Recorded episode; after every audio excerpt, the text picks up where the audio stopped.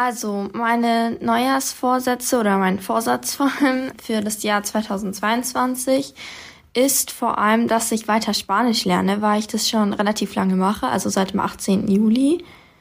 Und ja, also ich hoffe echt, dass ich das mal zu 200 Tagen oder sogar zum Jahr schaffe. Also eigentlich habe ich keine Neujahrsvorsätze.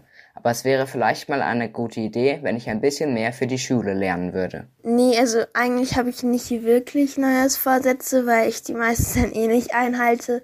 Also meistens nehme ich mir immer vor, dass ich irgendwie weniger Süßigkeiten esse, aber ja, da ich weiß, dass ich das dann eh nicht machen werde, nehme ich mir auch für nächstes Jahr eigentlich nichts vor. Ich nehme mir nächstes Jahr vor, mich mehr mit meiner Freundin zu treffen. Ich hoffe, sie hat nächstes Jahr mehr Zeit.